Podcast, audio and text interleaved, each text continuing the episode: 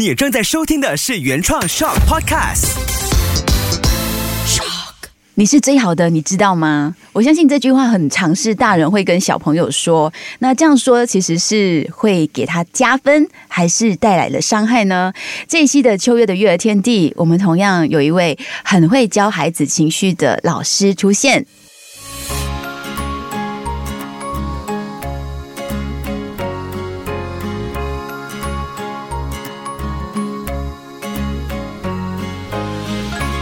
的育儿天地，谢谢你继续收听秋月的育儿天地，我是秋月。在 Hashtag 亲子情绪系列呢，我们来到第三集了，就是有这位儿童心理师，也是美国 TIY 社会情感学习认证导师 John。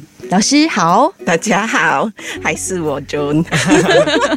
哎，多了一把男生的笑声，他已经自己开始笑起来。我先说一下，原本呢，我是设定请我比较不熟悉的爸爸来，比较容易去折磨他，请他现场做考验。可是因为疫情关系，我现在找到的呢是最靠近我的这位育儿路上的队友小马先生。Hello，不管是 Melody 还是 Show Podcast 的听众朋友，大家好，我是小马。小马真好，一起谈。然后现在就跟我来谈一下。在教养这件事情，一起谈可以谈很多事情啊，谈企业也可以谈育儿。对，所以今天就请出老师来和我们一起谈安慰和称赞孩子，是不是随时也会毁掉他的一辈子？所以安慰和称赞这个东西也是需要训练的。我觉得是提醒我们，因为我很自然会跟他说：“你是最棒的，你真的好，你很厉害。”原来这些言语的背后。随时会带来伤害。为什么？所以你觉得周星驰是错的啦？周星驰讲什么？周星驰里面的台词就是“你是最好的”，你知道吗？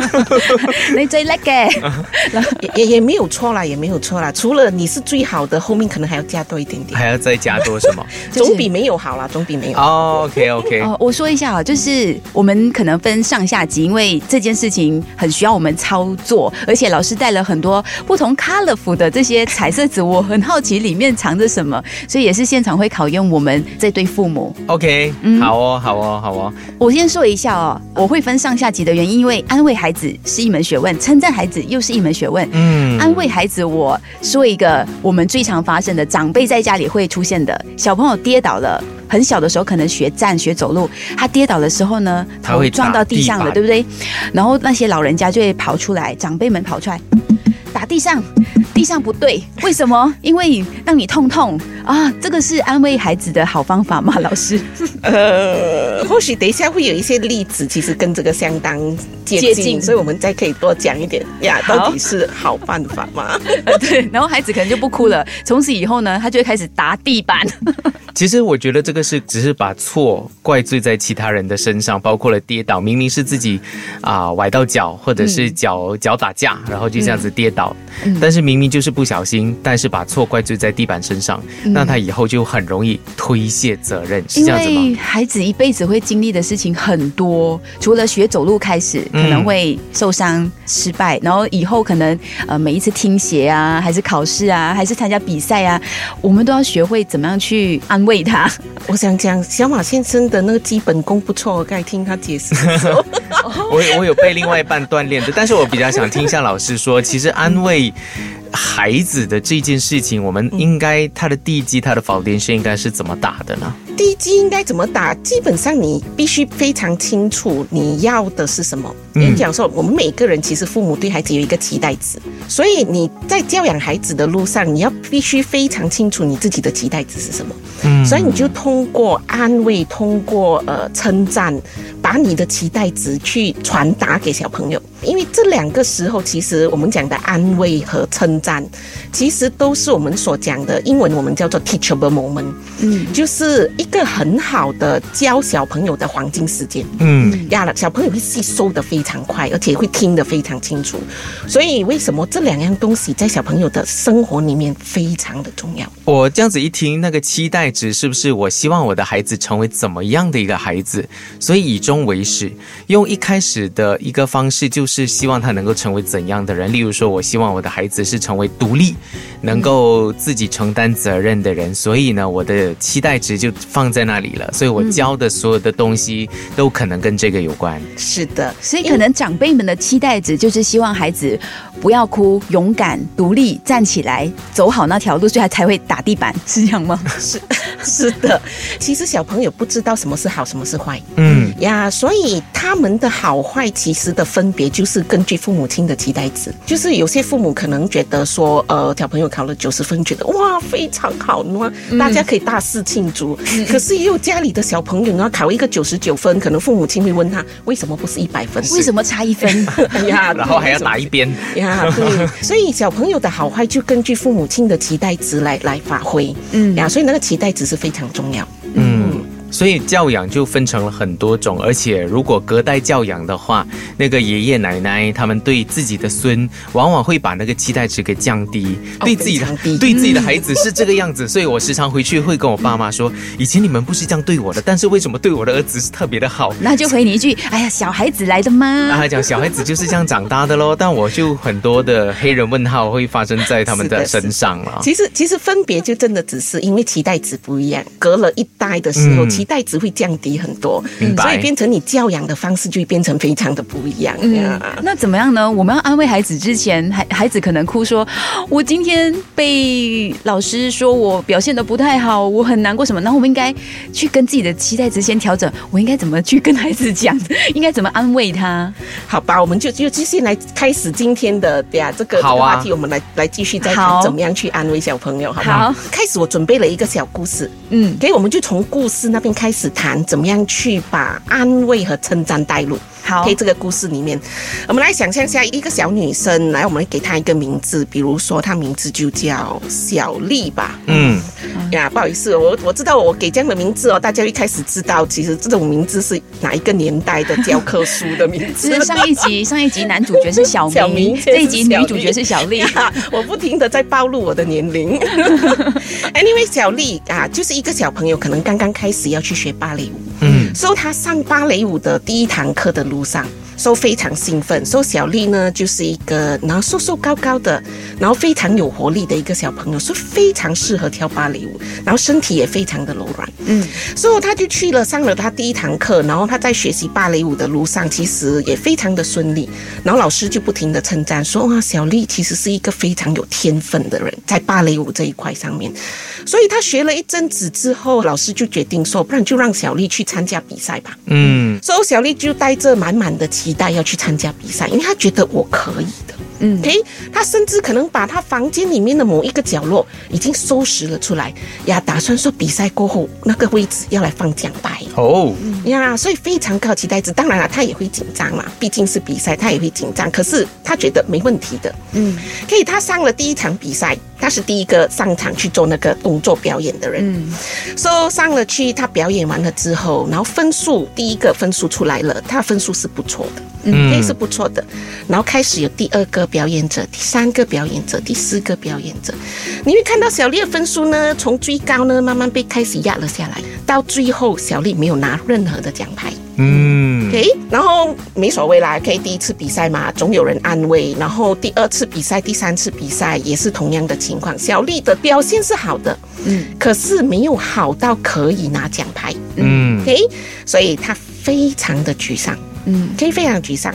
所以现在就是问问题的时候。哦，，OK，如果嗯。你是小丽的父母亲，嗯。现在小丽在这样的状况下非常的沮丧，你会怎么用什么方法去安慰他？嗯因为就是那个小丽，她自己本身对自己很有信心，是可以拿奖牌的。因为刚刚老师有提到，她已经空出一个位置了，所以如果回到房间，她看到那个位置她还是空的，她一定会伤心难过嘛。而且她出去了外面这个世界，看到人外有人的这件事情，也会让她觉得，哎，我自己的小宇宙被击破了。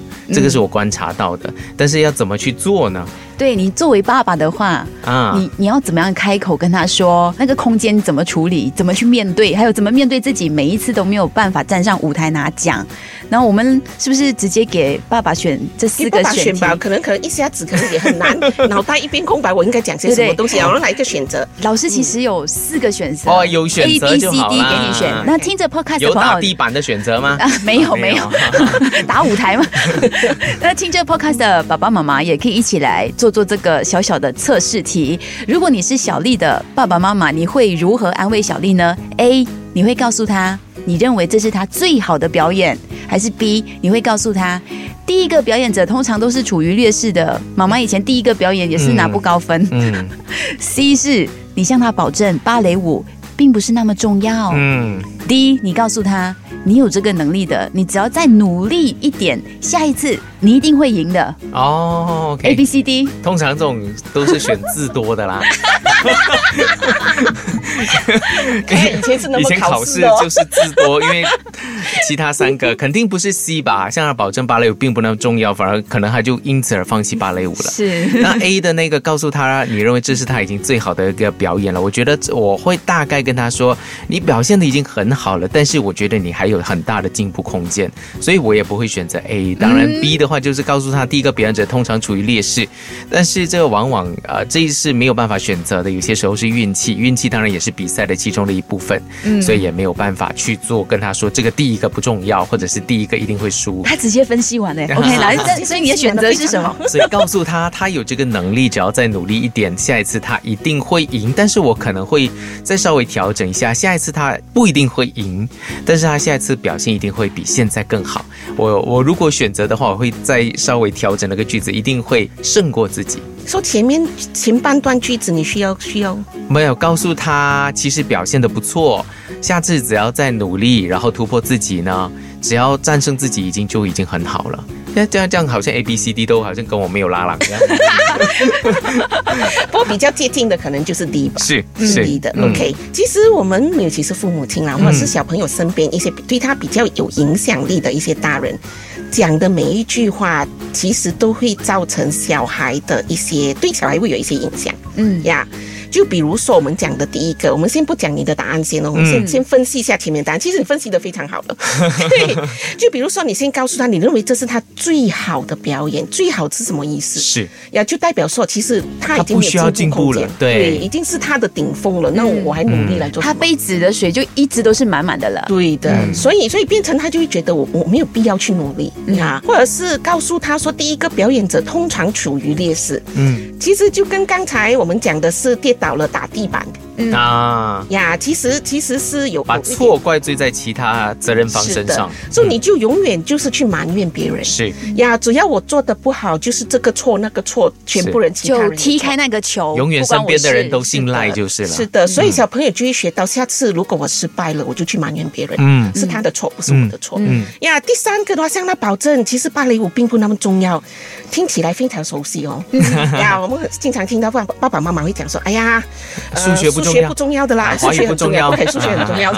美术不重要，道德不重要啊，马来文没关系啦。啊，音乐不重要，道德不重要的啦。嗯呀，那个那个华语啊、数学啊、嗯啊英文搞好就好了。其实也是在告诉小朋友一个很重要的信息，就是只要我做不好，我就觉得那样东西贬低那样东西，把那样东西贬值不重要的。嗯呀，所以小朋友以后就会学到说，哦，做不好这个东西不重要的，不是我不好，是这个东西不重要。嗯，当然，在所有答案里面，其实伤害程度最高的答案是 D。啊。最长的那一句话才是伤害最高。难怪我以前成绩不好，都选到最长，伤害程度最高啊？为什对么啊，老师？伤害程度最高的，因为你在告诉他，如果他有这个能力，你再努力一点点，你就能够达到你要达到的。嗯那个句子的意思是什么？就是如果我有天生的能力，我就不需要努力。啊，我是天才了，是吗？是的，所有东西就好像是靠你的资质，天生的资质，所以我不需要去努力，只要我有资质。所以很多时候，所以小朋友会遇到一些比较不擅长的东西的时候，他就很快去放弃，因为他就会觉得我做不到，因为我没有那个资质。嗯。呀，我不是天才，我做不好，我天生就不是吃这一行饭的，所以他就有这种感觉，他就不想去努力，所以会很容易造成对小朋友觉得说很多东西，哎呀，不需要太努力的啦那种感觉。就一直在用自己的小聪明去满足任何的事情，而且往往一做不好，他很快就可以转弯逃避，找借口离开。是的，嗯所以就是我们想讲，其实很多父母亲就会问说，我小朋友不喜欢尝试新东西，嗯，为什么？因为尝试新东西，你想想看，每一次尝试新东西，可能你就会都会遇到一些挫折。嗯，呀，刚开始因为我不懂这样东西，嗯可是对小朋友来讲说，他他尝试的时候，他遇到挫折，他就会开始觉得，诶，可能我天生真的不会做这样东西，我资质不好。然后他就很容易觉得说，我不愿意再尝试，我不愿意去做尝试。嗯，呀，因为所有东西都跟你的资质有关，跟努力没有什么关系。嗯，所以我刚刚讲说 A B C D 都跟我没有拉郎了。非常好。我反而心中刚才闪过答案一。答案一，你的一是答案什么？就是我会跟他强调说，这个过程你收获了什么，其实那个才是最重要的。我们一起努力了，陪同你一起，可能看你练习啊，看你上台，看你完成了比赛，那个才是最重要的，因为那跟你一辈子。因为我其实也是用这番话跟我大儿子说，他今年三年级嘛，然后我开学的时候问他，哎，如果老师今年又选你参加讲故事比赛，你要参加吗？去年两年他参加讲故事比赛的经历很特别，是因为我们在家里拍，因为不能嘛，因为疫情的关系。在家里拍，在家里上传，然后他其实是被我嗯半骗半哄这样子参加比赛的，然后老师也觉得哎他可以，然后今年第三年了，他就说他有点不想参加，因为他每次都没有得奖。我说没关系啊，你没有觉得那个过程妈妈陪你一起练习故事，那个感觉很好吗？而且完成了录了，我们播放跟弟弟一起看的时候，我们感觉你一直在进步，很好啊，嗯。而且弟弟还会背那个故事。对对对，所以我就用，好像我自己想的想法应该是用一，可能可以满足我自己，也满足他。的确，你的答案是其实比前面的 A B C D 好太多了。嗯，呀，至少让他学着去欣赏，然后在过程里面我得到的是什么。不是说每一样东西其实都是跟结果，嗯，重最重要的不是结果，是，嗯呀，是你的一路上到底我得到了些什么？我在过程中我成长了吗？嗯呀，我学到的东西是什么？所以带 A B C D 都好，是。其实为什么爸爸妈妈经常会这样子来回答小朋友或去安慰小朋友？最重要的原因是因为很多时候我们会尝试去。保护小朋友的那个脆弱的心呀，脆弱的那个自尊心或自信心，然后就觉得呀，他已经遇到很多挫折了，那那个自信心不能够再掉在地上，再掉在地上就完了，他以后就不做这样东西了。然后我们就是尝试能走各种各样的弯路，就为了要去保护他的自信心。嗯，可是一个小朋友的成长，如果我们经常这样子的去避开事实。请问小丽怎么进步呢？嗯啊，其实小朋友或小丽最需要的安慰，是我们讲的是有建设性的批评。嗯嗯嗯，告诉他什么是事实。嗯，所以他知道事实，他才能够继续的成长。所以我们就今天会讲讲说，到底要怎么样去安慰小丽。所以第一个我们可以做的，就是我们所讲的。我们可以尝试去认知他的感受。其实小朋友不管任何人啊，失败了之后，那个感受的确是真的很不好。嗯呀，尤其是一个这样小朋友，甚至把一个一个角落头把它收拾了出来，你知道他对自己的期待值有多高？对呀，也是一般都是因为身边的人一直在告诉他你可以的，你可以的，所以他才会有这样大高的期待值。所以我们可以尝试的是先去。安慰他，同理他的感受吗？对，就是那个瞬间，他没有拿奖，然后回家看到那个空间的失落感。嗯，对，就是我们其实之前那一集我们也应该有谈过，我们讲说头脑，对对对，左脑右脑，嗯呀，左脑我们讲说是逻辑，对吗？书写或者是文字语言，就所有一些比较需要排的很整齐的东西，其实全部都是我们的左脑，右脑是我们的情绪，嗯，哇，所以是我们讲说 big pictures 啊，或者是 empathy。呀，就是我们的同理心。所以，当一个小朋友他在有很重的情绪的时候，其实他是在用他的右脑去想，他完全没有办法用左脑，他的 logic 那一个 part 是 function 不到的，因为完全 skill 了过去他的右脑。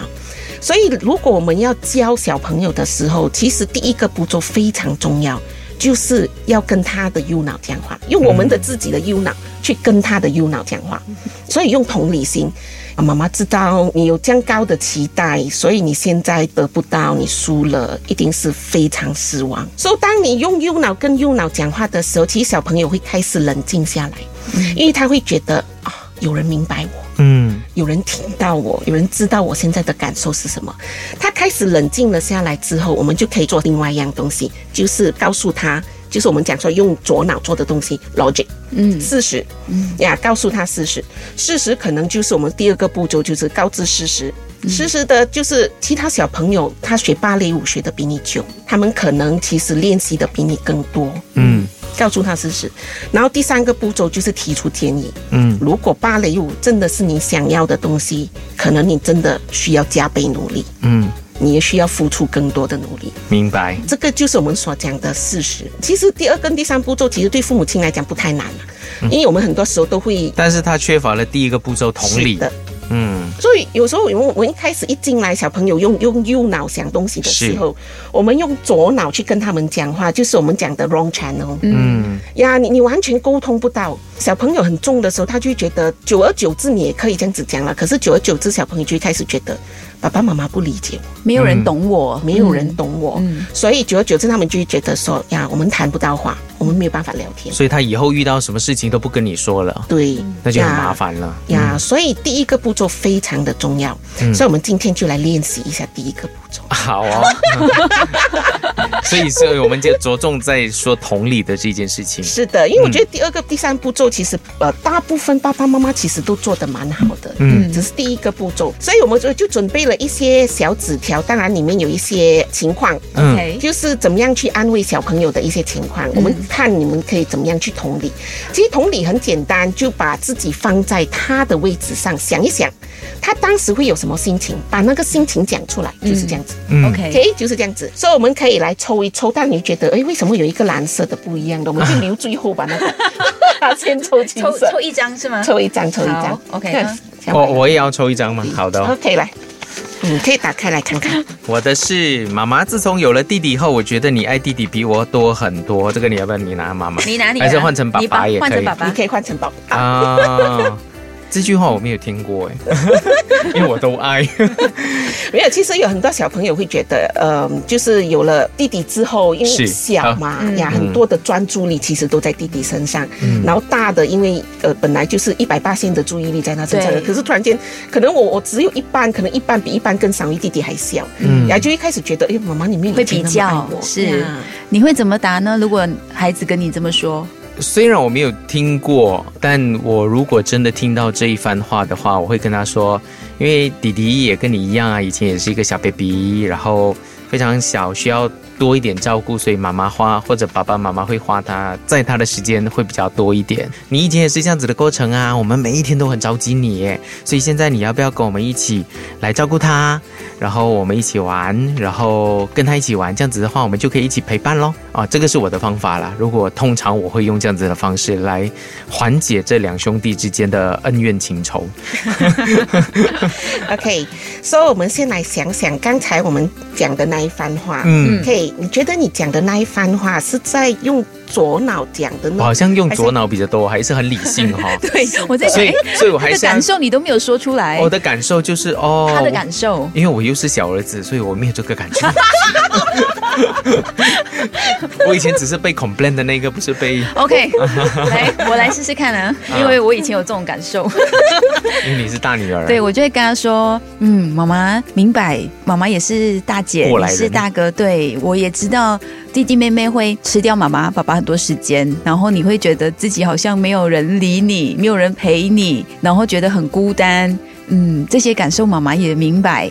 但是你要相信爸爸妈妈对你们的爱是一样的，可以陪我一起照顾弟弟，我们还是在一起的，那个感觉还是一样的。你相信爸爸妈妈是一样爱你们的，就这样。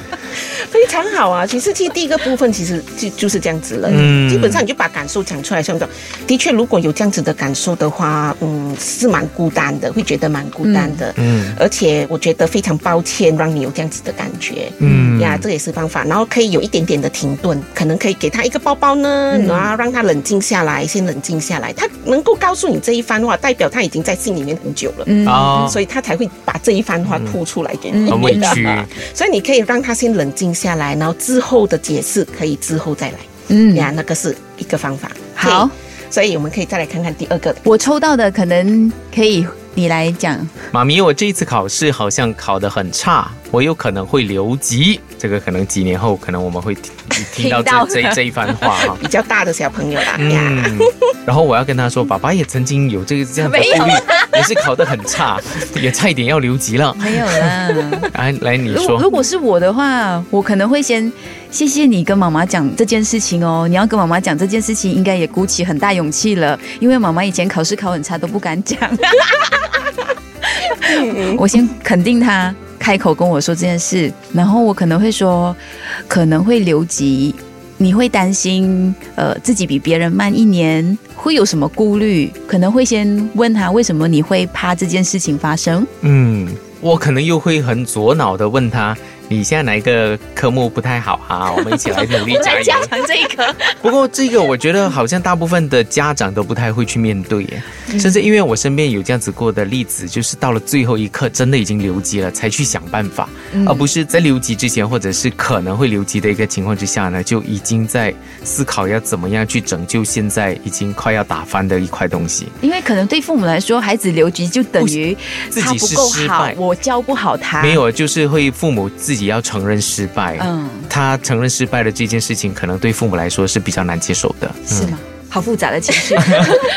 其实，因为我很高兴你们抽到这个，其实这个是我自己的小故事哦。因为哦这是我自己的小故事。有一年我真的是考得非常差，然后玩疯了，真的是中学的时候。嗯，大家都一样啦，谁没有玩疯的那一年呢？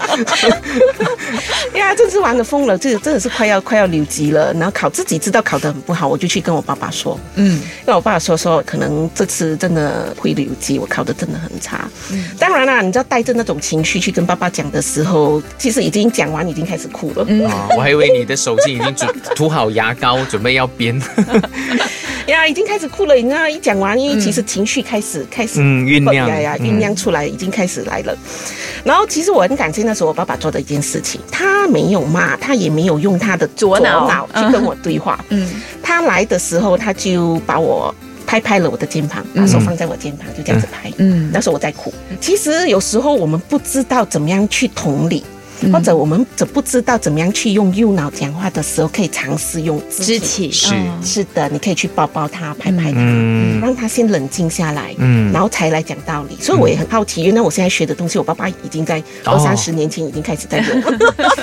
他他其实就拍拍了之后，让我冷静了下来，然后他对我说了一句话，他说：“爸爸已经准备好了所有你需要的钱也好，所有你需要的资源也好，嗯。让你出国去留学。嗯。呀，如果是自己做不好而失去了那个机会，那个是你自己的问题，嗯。因为你没有去争取。嗯所以他告知了我事实，事实是我我没有去争取、呀，而且我放弃了前面的那个机会。如果我真的想要出国的话，我就必须要这样子做，我需要多努力。嗯所以这个其实也也可以做的一个方法。嗯那当然，那个其实对我来说是一个很大的鼓励。我在想说，如果当时爸爸是真的拿藤鞭出来，你死劲呐！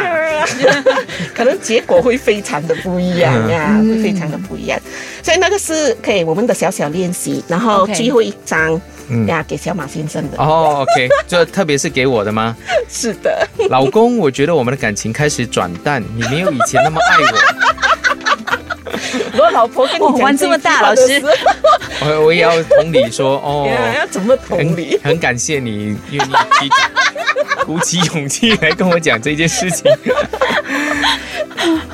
没有，我就会说没有啊，没有啊，我还是爱你啊。讲你要吃什么，或者就是问讲说，翻白眼，是不是讲说你看中哪一个包了？我有这样子。没有啦，我开玩笑啊。OK，呃，怎么办哈、你你希望我怎么说你会好过一点？你先呃理解同理我的感受。所以所以对大人也是要同理嘛。其实同理，我们该讲的右脑跟右脑讲话，其实能够用在任何的人际关系。嗯不是只是大人和小朋友，所以当你遇到一个人要跟另外一个人沟通的时候，当你开始想要用左脑讲话的时候，那个人是在用右脑跟你讲话，是那就很用左脑的时候，你就开始很糟用右了嗯呀。什么？你要你要来帮我回答？嗯，呃，当然我会来了，我来解，我来解救一下。啊，你来解救哈，我来解救一下解救其实是解救一下全天下的老公。呀。你可以其实同理的话，比如说，哇，我很抱歉让你有这种感觉。是，嗯嗯，先去同理，其实他有这种感觉的话，当然很不好说。呀，我很抱歉让你有这种感觉。嗯呀，然后之后的话，你可以给他一个抱抱，大家来有一点肢体上的接触一下，嗯然 后才提出建议，才想要什么包？呀，你想要什么包？我们可以怎么样解决这样东西？怎么样解。让自己的感情，呃，我们的感情再更好再更好一点呀？那个是我们左脑可以做的。明白，嗯。哎，嗯，这个这个哇，所以今天学到了怎么安慰孩子，先右后左，对，先右后左，而且用在夫妻关系也是可以的，因为夫妻关系好，你的育儿路上也会走得比较顺。嗯，是的 当然呢，有幸福的爸爸妈妈，当然就会有幸福的孩子。真的哦哇！今天考验很多，那我们下一集呢还会继续有一个考验是称赞孩子，好因为孩孩子做不好，我们安慰他；但孩子做的很好的时候，我们要怎么称赞他？那个东方家长应该都不太会。那个很会啊，没有哦，我妈妈对觉得不太会你啊。哇，好棒哦！没有我觉得很不错。传统的父母都会做得好，应该的。我们下集再聊啊。好，继续留意秋月的育儿天地，我们下期再聊。